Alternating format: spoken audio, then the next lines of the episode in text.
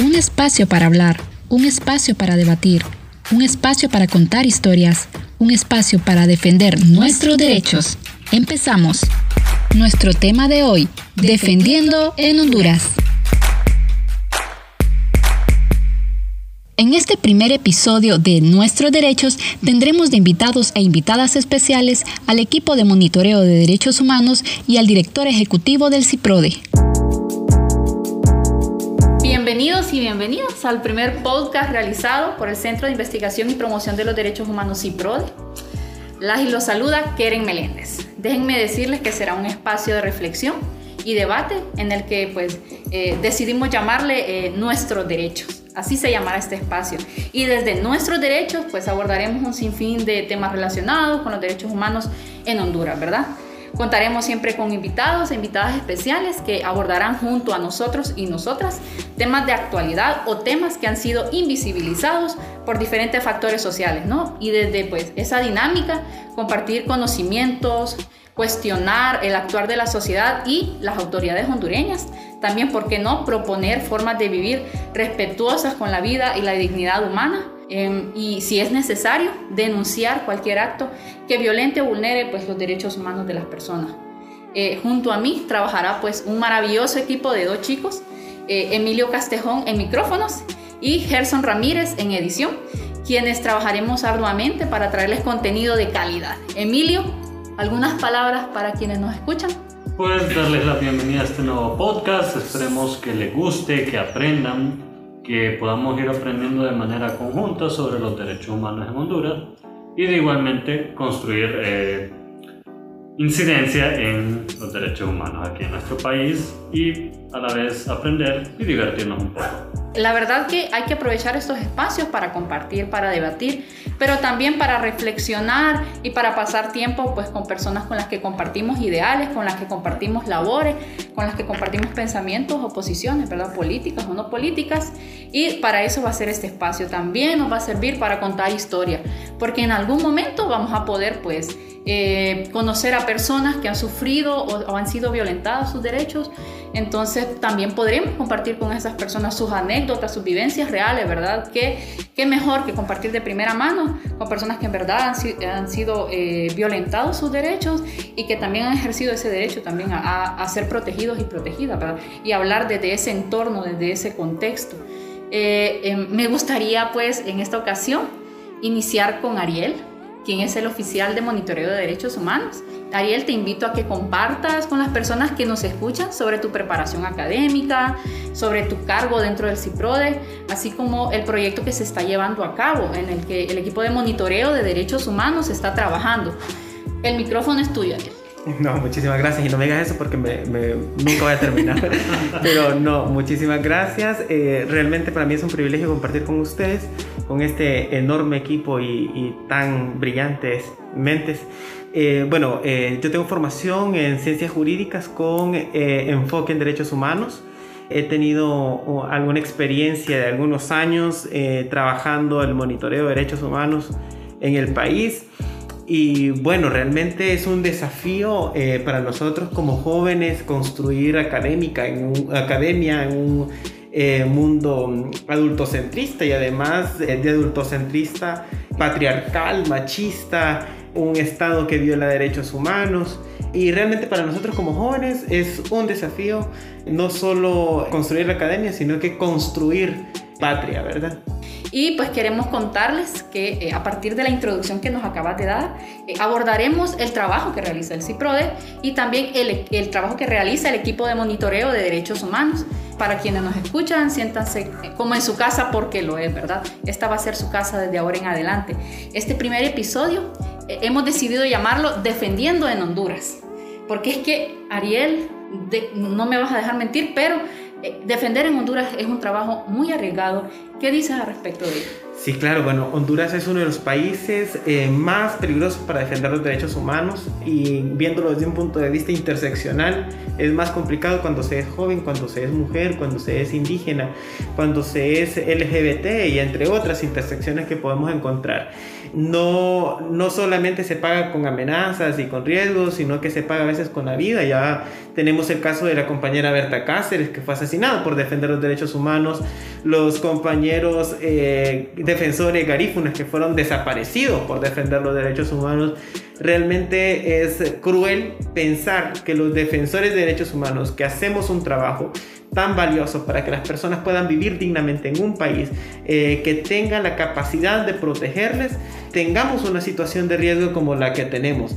Sin embargo, eh, algunas personas hemos decidido enfrentar este reto, hemos decidido enfrentarnos contra corriente a un sistema que, como ya lo he dicho, es patriarcal, es capitalista salvaje, eh, es realmente depredador y vivimos en una selva no solamente eh, de concreto, sino que una selva jurídica donde hay que eh, desaprender para poder comprender una realidad. Es decir, tenemos que desigualar la ley para igualar los derechos humanos para todos y todas. También tenemos aquí de invitado al director ejecutivo del CIPRODE, Carlos Leiva. Nos gustaría que pues, eh, nos hablara sobre su labor dentro del CIPRODE y también sobre la labor que realiza el CIPRODE como tal en materia de derechos humanos en Honduras, desde, visto desde la coyuntura que acaba de plantearnos Ariel.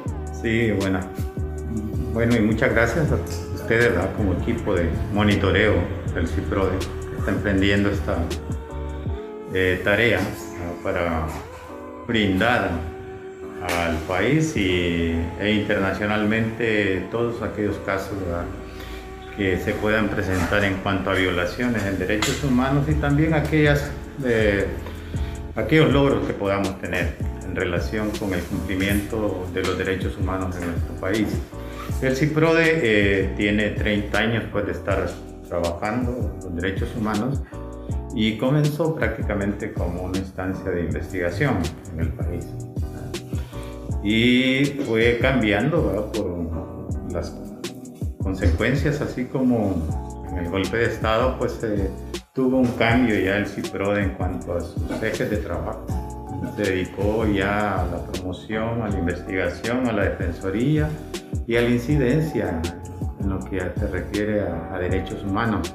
Entonces, últimamente nosotros como CIPRODE realmente nos consideramos un referente para las demás organizaciones que trabajan desarrollo y que trabajan justo en la defensoría de los derechos de las personas en todos sus derechos políticos, civiles y culturales.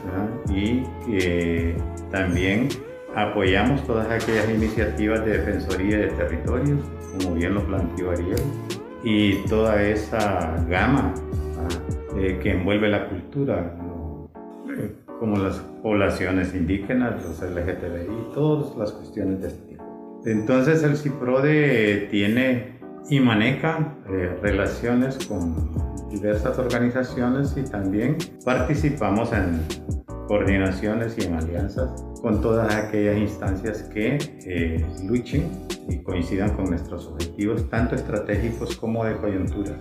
En ese sentido, consideramos que nuestra labor, que nuestro trabajo, es eh, algunas veces de mucho riesgo, pero también es de mucha gratificación para nosotros en términos de sentimos pues que desde nuestro trabajo contribuimos algunas veces de poco, mucha forma con el desarrollo y con que la, la, situación de equidad y desigualdad acá en nuestro país se contrarreste. En ese sentido, ese es nuestro planteamiento, pues que la justicia se aplique y llegue a todos y a todos. Carlos, y qué difícil, tal y como se lo plantearía, realizar ese trabajo de derechos humanos en Honduras.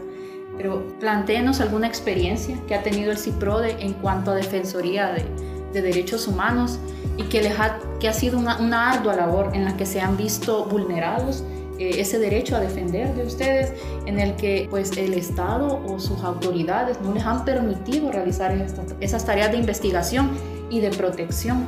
Bueno, aquí mismo entre nosotros está Ariel, pues, que ha sido judicializado por trabajar realizar trabajo en calle, por así decirlo. Nosotros hemos hecho mucha labor en apoyar a personas que están siendo detenidas ilegalmente o porque en algunas ocasiones hay un abuso de poder por parte del Estado. Entonces eso es eh, para nosotros una situación eh, muy importante porque una vida, una, que, que, salvemos a una persona de su vida, que se le afecte en su integridad física, eso es muy considerado por la persona a la cual se le contribuyó a que esto no ocurriera. Entonces nosotros hacemos ese trabajo y hemos participado de esa forma. Además tenemos un trabajo en litigio estratégico con personas que han sido realmente cuestionadas de, varias formas por parte del Estado, castigadas, sancionadas y eso eh, para nosotros estar defendiendo a estas personas es relevante. El caso de Yulisa Villanueva, que fue separada de su cargo y judicializada, por así decirlo, el caso de David Romero Helmer, eh, entre otros, que son eh, simbólicos en nuestro país. Entonces, ese tipo de, de situaciones nosotros hemos participado en, por así decirlo, y ustedes lo conocen, lo que llaman amigos curias, que han sido planteados a nivel internacional y eso para nosotros es muy importante. Pero también nosotros formamos personas y capacitamos personas en derechos humanos e incidimos en otras organizaciones para que esto se realice. Acompañamos procesos. Nosotros tenemos relacionamiento en las mesas de anticorrupción que la corrupción misma prácticamente conlleva a la violación de los derechos humanos en nuestro país. Nosotros participamos en las mesas de impunidad que tiene que ver también en restablecer el Estado de Derecho en nuestro país y tenemos asuntos claramente vinculados a los derechos humanos en la relación que mantenemos con la Mesa Nacional de Derechos el dato extra en nuestros derechos. El CIPRODE fue fundado en 1990. Su primer director ejecutivo fue el abogado Jorge Alberto Valladares, quien fungió como tal hasta el año 1992. Muchas gracias Carlos por compartir pues, esta información con nosotros y nosotras y también con las personas que nos están escuchando. Nos gustaría ahorita que Byron, quien es el oficial jurídico del CIPRO, del equipo de monitoreo, eh, que nos contara sobre su preparación académica y sobre su labor dentro del equipo de, monitoreo de derechos humanos. ¿Cómo está, Byron? Bien, muchas gracias y buenas tardes. Es un gusto estar aquí con ustedes. Mi nombre es Byron Mendoza, soy egresado de la UNA, de la carrera de Derecho, abogado, y desde el CIPRO se me ha dado la oportunidad de poder trabajar en la Defensoría de Derechos Humanos, aportar un poco de lo que ya la sociedad me ha dado y poder eh, retribuir. Pues. En el caso específico sobre el monitoreo de derechos humanos ha sido una oportunidad muy importante para mí. El hecho de, de conocer cómo está la situación de los derechos humanos en el país, medir eh, la fortaleza institucional también conocer cuál es el cumplimiento del Estado con las obligaciones en relación a los derechos humanos que tiene con la población hondureña, con los grupos vulnerables. También nos ha permitido eh, visualizar el derecho que tenemos de, acceder a, la información pública, de ser veedores, eh, fiscalizadores de la labor del funcionario público, de la funcionaria pública. Ha sido muy trascendental darme y darnos cuenta de, de todas las falencias que, el Estado tiene y que se han venido denunciando desde hace algún tiempo. Y pues eh, ha sido también de mucho, de mucho aprendizaje, de mucha eh, formación, el, poder transmitir eh, esta información ya sistematizada a, a, la población en general y poder incidir en la opinión crítica, poder incidir en la cultura de la denuncia que, como población debemos tener, también en que todos seamos fiscalizadores del, del accionar de la administración pública para poder estar más de cerca y poder recuperar espacios que muchos no conocemos o no, o no conocíamos y que se nos han negado, pues entonces es importante esa labor de, de fiscalizar derechos humanos. Tengo entendido que tu tarea pues es atender y llevar registro de todas las violaciones de los derechos humanos, ¿verdad? Que se suscitan en el país. ¿Por qué crees que es importante realizar esta labor en un país como Honduras, Byron? Es importante porque la institucionalidad del Estado como tal, pues se ha evidenciado de que no, no responde pues, con sus obligaciones de, de respetar y de garantizar los derechos humanos.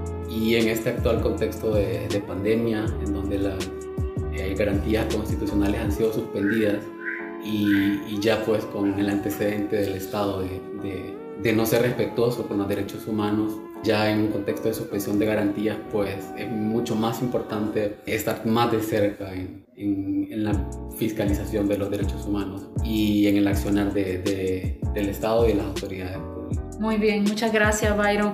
Pues fíjense que estamos llenos de invitados porque está todo el equipo de monitoreo de derechos humanos, no solo Byron, Ariel, tenemos a todo el equipo. Hay eh, casa llena.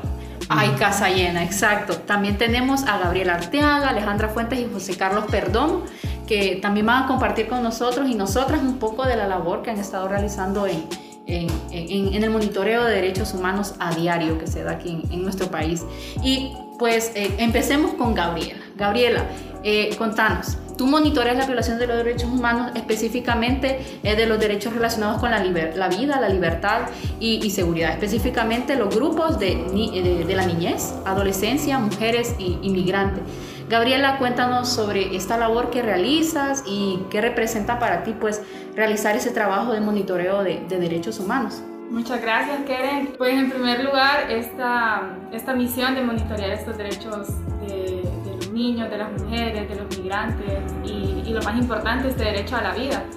Que, que a partir de este primer derecho se desarrollan todos los demás derechos y para mí es una tarea muy, muy importante, es un gran reto y más en este proyecto tan innovador, puesto que a diario se, se evidencia cómo, cómo, en el país se, se, violentan estos derechos, se irrespetan, cómo el Estado trata de, de, hacer caso omiso a todas sus acciones. Entonces es muy importante el, el monitoreo y es muy importante el evidenciar estas acciones para que no se queden en el silencio y no, no pasen desapercibidas. Para mí también esta emisión es muy importante, puesto que pues, los derechos humanos para uno individualmente representan tanto, representan pues, la dignidad de cada uno y, como he dicho, pues representan eh, eh, esta garantía y este respeto que, el Estado debe tener como el primer garante de, los, de los derechos de cada uno de nosotros. Entonces, para mí representa una misión muy grande y tanto académicamente como, como, personalmente, porque genera este,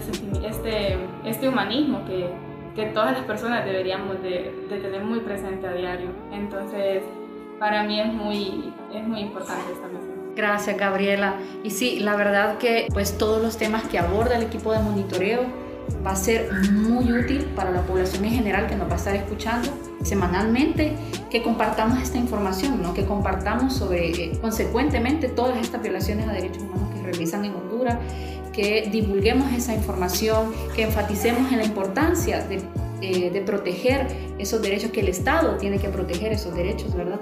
Entonces va a ser un honor que nos sigas, que sigas participando con nosotros y nosotras siempre en los podcasts cuando te invitemos, así que esperemos que, que digas que sí. Que no, no vayas a decir que no. Me gustaría seguir con, con Alejandra Fuentes quien ella monitorea los derechos relacionados con la libertad de expresión, reunión y asociación, específicamente con los grupos de indígenas, negros, periodistas y privados de libertad. Alejandra, cuéntanos también sobre tu labor y qué representa pues para ti trabajar con el equipo de monitoreo de derechos humanos de CIPRODE. Así es, Keren, muchas gracias y, y, muchas gracias por la invitación ¿no? y por darnos este espacio para poder expresarnos. Fíjate que igual que, que Gabriel, a mí este trabajo, este proyecto me trae mucha importancia, pues por la labor que hacemos, pero más que importancia, a mí lo que me tiene encantada de este proyecto es el hecho de que siento que estoy retribuyendo a la sociedad. Es decir, siento que este país que, que me vio nacer, que me ha dado educación, que me ha dado tanto, le estoy retribuyendo de cierta manera un poquito de lo que me han dado. Es decir, con esta labor estamos dándoles a las personas una protección, dándoles información que creo que es lo más importante, ¿no? Y pues con lo que mencionabas, con el grupo de derechos que yo estoy trabajando en cuanto a la libertad de expresión, a mí me parece sumamente importante porque es únicamente a través del conocimiento que nosotros podemos pues defender y luchar por lo que ya, ya es nuestro, ¿no? Por nuestros propios derechos. En ese sentido también, pues, en cuanto al derecho a la libertad de expresión, a mí me parece bastante importante porque comúnmente lo conocemos solo con expresar nuestras ideas, pero también tenemos que ver los factores en los que interviene, que también es recibir información. Yo estoy encantada, bastante encantada con este proyecto. Es una labor sumamente importante, como te lo decía, y pues hasta el momento eh, me he sentido muy a gusto. Igualmente en cuanto al monitoreo como tal, es decir, cuando se da una noticia en el momento, esa dinámica de estar monitoreando, de estar presente, de saber qué pasó, de pronunciarnos es bastante importante y, y te deja una satisfacción a nivel personal y a nivel académico, profesional, que la verdad creo que ninguna otra profesión, ningún otro trabajo lo podrá dar. Por mi parte, bastante a gusto y bastante entusiasmada por seguir adelante. Muchas gracias Alejandra. Y la misma invitación que le hice a Gabriela para vos, ¿verdad? Con gusto, que Que voy a estar. cada vez que nosotros te invitemos, Alejandra, queremos que estés en el podcast, que no nos vayas a decir que no, que estés dispuesta. Nosotras y nosotros encantados de que estés aquí. Gracias. Me gustaría seguir con José Carlos Perdomo, que también es parte del equipo de monitoreo de derechos humanos del CIPRODE. Él investiga y monitorea específicamente los derechos relacionados con el acceso a la justicia, reformas electorales e institucionales, espe- específicamente con grupos defensores de derechos humanos, personas con VIH y otras patologías, y personal de salud y personas LGBTIQ+. José, cuéntanos también sobre tu labor y lo que representa para ti trabajar en este equipo. Gracias Keren, Eh, al igual que Alejandra, yo también te agradezco la invitación y es un placer poder comparecer con personas tan excelentes como las que hoy se encuentran aquí y también saludar a las personas que nos escuchan. Cuando tú me tocas el tema y me toca en este caso participar, te puedo transmitir que para mí se presentan tres emociones muy fundamentales que hacen que se me alborote todo el sistema nervioso gracias a este proyecto en el cual yo formo parte. El primero, un sentimiento de emoción de emoción, creo que aquí todos amamos el área que, en la que estamos, que son los derechos humanos. Y esa emoción se traslada a un compromiso. Un compromiso no solo con las personas que nos tocan cada uno de nuestros cargos llevar ese monitoreo, sino que también un compromiso con la institución y un compromiso con la sociedad hondureña. Y ese compromiso des- después se traslada a una responsabilidad. Una responsabilidad de que nuestro trabajo esté acorde no solo con los estándares que definen y que establecen lo que es CIPRODE, sino que también una responsabilidad que todo lo que nosotros hacemos debe ser en beneficio y en pos de la sociedad hondureña.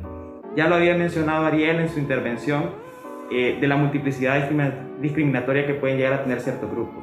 Cuando nosotros hablamos de defensoría o defensores de derechos humanos, o cuando nosotros hablamos de, de personas de la comunidad LGTBIQ+, estamos hablando de personas que entran en un contexto de multiplicidad discriminatoria y que esa multiplicidad discriminatoria hace que el Estado tenga que tomar o deba de adoptar medidas reforzadas para poder garantizar y respetar los derechos de estas personas. O cuando tú quieres entrar a un contexto de personas eh, que se encuentran contagiadas por el VIH-Sida o se encuentran con otras patologías como la- el mismo COVID-19 que entran en un estado de estigmatización social y que la vuelven o, o que se vuelven víctimas eh, también de un, un estado discriminatorio de repente paulatino, pero que no dejan de transgredir los derechos eh, que estas personas son, que tienen derechos, ¿no? Entonces, esa es la responsabilidad, ese es el compromiso y eso es la emoción que te genera el trabajo, ¿no? De que aparte de que tú estés en un lado que a ti te apasiona, esa pasión se, se complemente y tú puedas no solo eh, realizar tu trabajo, sino que sentirte orgulloso de lo que tú estás haciendo. Eso es lo que yo te podría transmitir definitivamente con el otro contexto de las reformas institucionales o las reformas electorales. Tenemos que nosotros tener presente que la democracia es importante y que no se encuentra desligada de los derechos humanos. De hecho, la misma Convención, eh, eh, la, misma Convención Americana de Derechos Humanos ya establece como un derecho político y que es un derecho que todos debemos de acceder, ¿no? Y estar pendientes de las reformas electorales y de las reformas institucionales, porque hay que, que tener presente, tal como lo establece el artículo 59 de la Constitución de la República, que adopta parte de la doctrina del garantismo, del garantismo que establece el maestro Luis Ferrioli, y es precisamente que toda la función eh, del aparato gubernamental debe girar en torno a la persona humana como el fin supremo. Entonces cuando nosotros entendemos eso, cuando nosotros entendemos ese contexto, debemos ser eh, salvaguardar que todo el actuar del Estado debe girar en torno a eso. Y si no, está definitivamente violentando no solo el derecho de respetar y garantizar los derechos humanos, sino que también y respeta o no garantiza los derechos específicos, que son investigar, sancionar y reparar los daños resarcidos. Entonces creo que todos, no solo nosotros, claro, es nuestro trabajo, pero creo que cuando nosotros como población podamos entender que eso es importante, nosotros vamos a avanzar no solo en el aspecto como democracia, sino que también vamos a avanzar en un aspecto humano. Siento que, por lo menos en el contexto actual que vivimos, se ha perdido un poco, pero estamos a tiempo y eso es importante, estamos a tiempo de recuperarlo. Gracias José Carlos. La verdad que nos consterna bastante cada vez que alguien dice que en este país la cosa no está fácil y sobre todo en temas de derechos humanos. Porque ¿cuándo va a acabar esto? Sí, esa es la pregunta que yo me hago. ¿Cuándo las personas, la población hondureña va a poder decir que vive en un país donde ya tienen los derechos de la cuarta o quinta generación? que no, que si mal no recuerdo y sáquenme de la duda, yo creo que no hemos pasado ni de la primera, ¿verdad? El simple hecho de vivir en Honduras ya significa un riesgo para la vida tenemos un registro de más de 1.700 personas asesinadas hasta septiembre de este año. Y, realmente es catastrófico, ¿verdad? Si nos vamos a los índices, Honduras es uno de los índices que tiene los índices más altos en homicidios por cada 100.000 habitantes. Realmente nos debe preocupar, pero más allá de preocuparnos, nos debe llamar a la acción a realizar cambios. No podemos contestar cuándo, cuándo vamos a ver los cambios. Quizás no los veamos ni siquiera nosotros, pero sí que estamos fundando los cimientos para construir una sociedad más sólida y una democracia que responda a los derechos humanos. Sí, que hay una... Lo que realmente estamos viviendo es una crisis civilizatoria, así en toda su dimensión. Entonces, desde esta iniciativa, ustedes están operando. Ustedes son los que hacen las cuestiones de manera operativa. Pues siguiendo un poco lo que planteaba José, nosotros podemos realmente intervenir en los diferentes niveles que hay en el país. Digamos, con la población, podríamos decir con el nivel menor de conciencia, esta información que salga de este trabajo puede realmente comenzar a permear y a que esos sentimientos y esas emociones se descarguen en cada una de las personas. Por otro lado, tenemos un, grupo de instituciones y un grupo de personas también como nosotros que podríamos decir que estamos ah, en la parte meso, en la media, donde también están interviniendo igual que nosotros en otros procesos. Y esta información realmente puede contribuir para que estas personas de manera documentada, de manera apropiada, planteen sus estrategias, sus tácticas, cómo desarrollar sus procesos y poder intervenir o incidir en políticas realmente públicas que al final de cuentas eso es lo que nosotros queremos, que las políticas en este país se planteen de otra manera que realmente se tomen en cuenta y se consideren las necesidades y prioridades de su país. Eh, desde nosotros, independientemente de que seamos, con este tipo de, intervenciones, estamos prácticamente eh, planteando el por qué el modelo estamos viviendo es inapropiado, inadecuado. Y haciéndole ver a la población general que hay una necesidad de cambio y eso solamente lo podemos hacer mediante procesos que democraticen. Democratizar significa compartir todo hasta la desgracia. Carlos, y ahora yo quisiera romper un poco el esquema y el, y el guion. Y, eh, y es que realmente me gustaría conocer cómo el equipo de comunicaciones se siente. Quieren que está como entrevistadora, ahora sí que es importante saber cómo se siente Keren, que es importante saber cómo se siente Emilio, que son los organizadores de este podcast, pero sí que en este primer podcast es muy valioso que nos cuenten cómo se sienten y, y cuáles son sus ilusiones con este proyecto. Primeramente, gracias Ariel. es interesante porque al menos desde mi perspectiva personal es como mi primer eh, contacto con el mundo de los derechos humanos. Realmente aspiro a aprender mucho porque mi carrera base pues tiene alguna relación con derechos humanos, pero también espero como aportar a, aportar a que esta eterna defensa, porque eh, creo yo que la, la defensa de los derechos humanos pues va a ser una lucha que la humanidad misma va a, a seguir, porque siempre van a haber nuevos derechos y siempre van a haber quienes los quieran violentar pero siento que quiero dejar un, pequeño grano de arena a que esta lucha sea más fácil de combatir, sea más fácil de ganar, de que las personas pues entiendan cuáles son sus derechos, así como entienden cuáles son sus deberes. Entonces, ese sería mi objetivo, mi, mi ilusión, aprender, hacer amigos y dejar un granito de arena en esta lucha.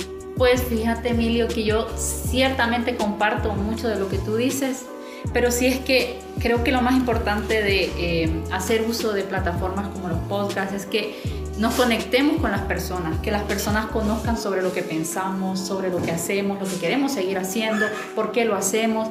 Y creo que a medida que utilizamos y explotamos esos recursos, ¿no? Eh, la gente se acerca más a nosotros y nosotras. Y eh, estoy muy entusiasmada porque la gente conozca eh, la, labor que realiza el CIPRO, del trabajo arduo que realiza a diario, las investigaciones que hacen. Me gustaría que la gente también participara, nos comentara, nos hiciera sugerencias, que nos escribieran a través de las redes sociales, que nos digan qué les, qué les gusta de lo que hacemos, qué no les gusta también de lo que hacemos, qué nos recomendarían de lo que habláramos, que se está invisibilizando y quizás quisieran que se, se visibilizara más, ¿verdad? Entonces quiero que para eso sirva esta, esta plataforma y eso es lo que a mí me entusiasma, compartir con las personas y que nos cuenten de primera mano su experiencia. Yo feliz de formar parte de este equipo y de poder eh, pues ser ese puente de comunicación hacia el público en general, hacia, la población en general. La verdad que las últimas palabras que dijo Ariel y, y Carlos siento que son esperanzadoras. Allá hay una luz al final del túnel, quizás no sea eh, eh, muy pronto, pero con un buen equipo de trabajo, con personas comprometidas eh, y por lo que ustedes me acaban de decir, sí se puede, sí podemos llegar a esas utopías que día a día nos planteamos en un país donde de verdad respete y garantice los derechos humanos de todas las personas. no sé qué tú piensas, Emilio, pero yo digo que si hay esperanza, si yo, yo siempre he dicho que los buenos somos más. Sí, definitivamente que esta generación eh, eh, somos una esperanza para, para, para, el país.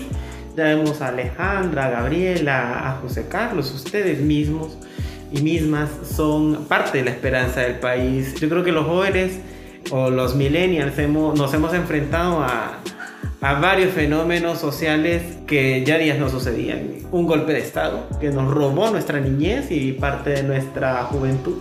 Y eh, un contexto de fraude electoral y de eh, crisis postelectoral que realmente han significado hitos importantes en la historia.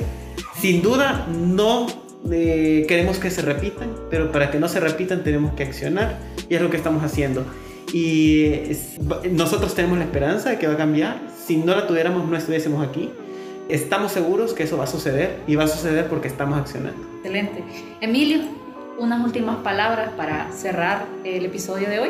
Bueno, eh, primeramente espero que les haya gustado. Comparto con Ariel de que eh, tenemos que hacer ese cambio, no solamente sentarnos, criticar y nada más. Hay que levantarnos de nuestros sillones, cuando terminen este podcast, levántense, hagan algo, sean ese cambio que quieren ver en su país. Si quieren que las cosas cambien, primero cambiemos nosotros y impulsemos ese cambio. Compártanlo con sus amigos, compartan estas iniciativas, este espíritu que queremos nosotros transmitirles de que así como se quieren, los buenos somos más. Y como somos más, tenemos que hacer ese cambio que queremos para como tal vez nosotros no lo logremos ver, solo veamos el inicio de ese cambio, pero ese será nuestro legado. Y créanme, el legado para cualquier persona debe ser importante. Muy bien, la verdad que definitivamente esta, ha sido una charla muy enriquecedora eh, y muy esperanzadora. La verdad que sí, ha sido un gusto compartir con ustedes este espacio. Pues las y los esperamos a quienes nos escuchan en otro episodio de Nuestros Derechos. Esperamos que siempre estén pendientes de nuestras redes sociales y que este podcast lo compartan con sus amigos, con sus amigas y con sus familiares y con todas las personas que ustedes deseen. Estaremos semanalmente publicando todo este, todos estos contenidos relacionados a defensa de derechos humanos, a la protección de los mismos y pues esperamos que estén pendientes siempre de nuestras redes sociales. Esto ha sido todo, nos vemos en otro episodio de Nuestros Derechos. Gracias por habernos acompañado en un episodio más. No olviden compartir este podcast en todas sus redes sociales. Nos vemos en un próximo episodio de Nuestros Derechos. Este podcast es posible gracias al Centro de Investigación y Promoción de los Derechos Humanos y PRODE y al apoyo solidario de National Endowment for Democracy.